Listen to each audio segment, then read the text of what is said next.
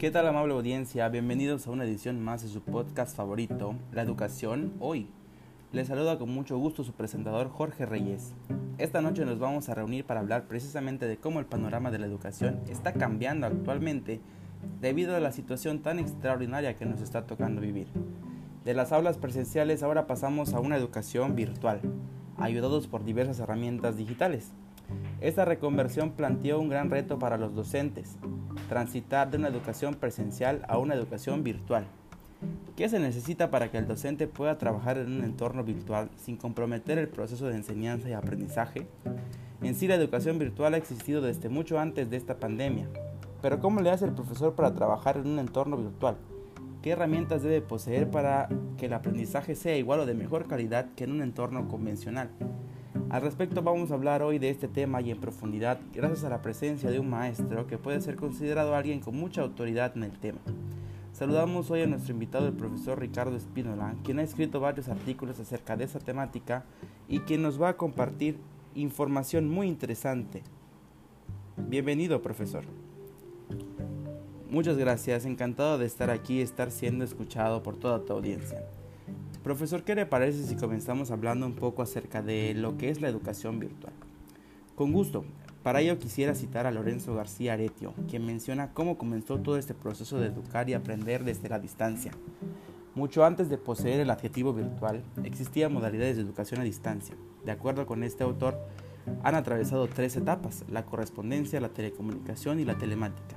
Nos encontramos ahora en la última etapa, que conocemos como educación virtual, este autor también nos comparte que esta modalidad de educación surgió gracias a múltiples factores, como avances sociopolíticos, la necesidad de la gente por aprender durante toda su vida, la carestía de algunas opciones presenciales y por supuesto el desarrollo de la tecnología. En resumen, la educación virtual se refiere al desarrollo de opciones formativas desde el ciberespacio. Profesor, dentro de la terminología usada en esta temática encontramos mucho el concepto de ambientes virtuales de aprendizaje o ABAS, ¿Puede elaborar un poco acerca de lo que es un ABA? Mira, un ABA es como se conoce el espacio virtual en el que suceden las experiencias de enseñanza-aprendizaje. Dicho ambiente debe proveer al estudiante de todo lo necesario para que pueda consolidar su aprendizaje y avanzar en su formación académica. Es responsabilidad del profesor construir un ambiente virtual eficiente haciendo uso de sus competencias como agente educativo. Ese es otro concepto que constantemente escuchamos en los discursos de las autoridades de educación, las competencias. ¿Qué diría usted que es una competencia? Cuando hablo de las competencias siempre me gusta recurrir a la construcción que ofrece la OCDE, que desde mi punto de vista es una de las más completas. Este organismo expresa que las competencias son el conjunto de conocimientos, habilidades y destrezas que pueden aprenderse, permiten a los individuos realizar una actividad o tarea de manera adecuada y pueden adquirirse y ampliarse con el aprendizaje. Las competencias implican movilizar todo aquello que hemos adquirido a lo largo de la vida hacia un propósito, que es la de resolver una situación problemática. Muy interesante. Mencionó hace un momento que el docente posee competencias y que con ellas puede construir ambientes virtuales de aprendizaje. ¿Cuáles son esas competencias?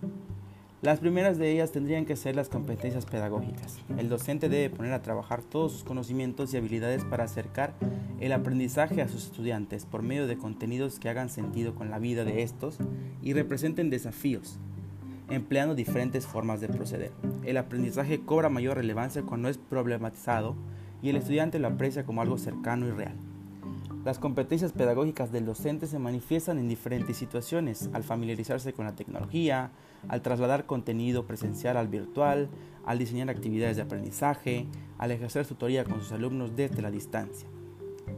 Ya veo, profesor. ¿De qué manera puede un maestro conocer? Porque tenemos que admitir que el mundo avanza a una velocidad increíble y que día a día aparecen nuevas cosas por descubrir. Totalmente de acuerdo contigo. Para que el mundo y sus avances no nos dejen atrás, los profesores debemos echar mano de otro tipo de competencias, en este caso de las de investigación. Este tema del que estamos hablando ahora me hubiese resultado muy confuso si no me hubiese empapado antes con él desde el momento en que comenzó a ser tendencia en el mundo educativo. De esta manera debemos pensar siempre los profesores, tratar de buscar la información más reciente sobre nuestro trabajo, nuevas teorías, modelos, enfoques, estrategias, herramientas, dinámicas, etc., Solo de esa forma podemos responder a las exigencias del aprendizaje de nuestros alumnos y ofrecerles un producto educativo de calidad. Sin duda la educación que se ofrece a los estudiantes debe ser de calidad y esto es algo que se le ha acusado a nuestro país de tener pendiente. Ahora bien, respecto a la comprobación de lo que los estudiantes han aprendido, ¿de qué herramientas se vale el profesor para identificar el nivel de consolidación de los aprendizajes esperados? Bien, cuando se habla de la valoración de lo que el estudiante ha aprendido después de un proyecto formativo, ciertamente los profesores debemos recurrir a una serie de habilidades, conocimientos y estrategias que pueden ser catalogadas como competencias evaluativas. Comúnmente tendemos a asociar la palabra evaluación con un examen. Esto limita la amplitud del término. Un examen solo representa una pequeña herramienta dentro del proceso evaluativo. La evaluación es un proceso que debe estar presente durante todo el proyecto formativo. Debe darse al inicio para explorar cómo conocen nuestros alumnos y cómo aprenden. Durante el mismo, para contribuir a la formación de los alumnos mediante la realización de actividades de aprendizaje. Y al finalizar, para hacer una valoración general de lo que han alcanzado y proveer una evidencia sólida de lo que se ha aprendido. Vaya que tienen una tarea muy compleja ustedes los docentes para construir ambientes virtuales de aprendizaje y llevar la educación de cientos o miles de estudiantes del país hacia buen puerto. Lamentablemente nuestro tiempo se está terminando, profesor. ¿Algunas conclusiones para cerrar este episodio? Claro, la labor de un docente que trabaja en la modalidad es de gran complejidad. Al adentrarse a este tipo de educación se compromete a construir ambientes de aprendizaje que en verdad propicien la adquisición de conocimiento y habilidades por parte de los estudiantes. Asimismo, esta modalidad les exige a los docentes una preparación constante y muchas veces interminable, dado la vertiginosidad de los avances tecnológicos en nuestra sociedad. Hablando de lo que se vive en la actualidad, la educación virtual vino a representar una gran aliada para poder finalizar los trayectos formativos en los diferentes niveles. Bajo esta nueva modalidad, la mayoría de los docentes, si no es que todos, tuvieron que adquirir o potenciar las competencias que antes se describen. En este escenario es donde se puede observar la nobleza de la profesión docente. Nunca se deja de aprender y cada día llegan nuevos retos que ponen en juego las mejores habilidades, conocimientos, resiliencia y motivación de aquellos que forman parte del gran conglomerado de profesionales educativos en el país.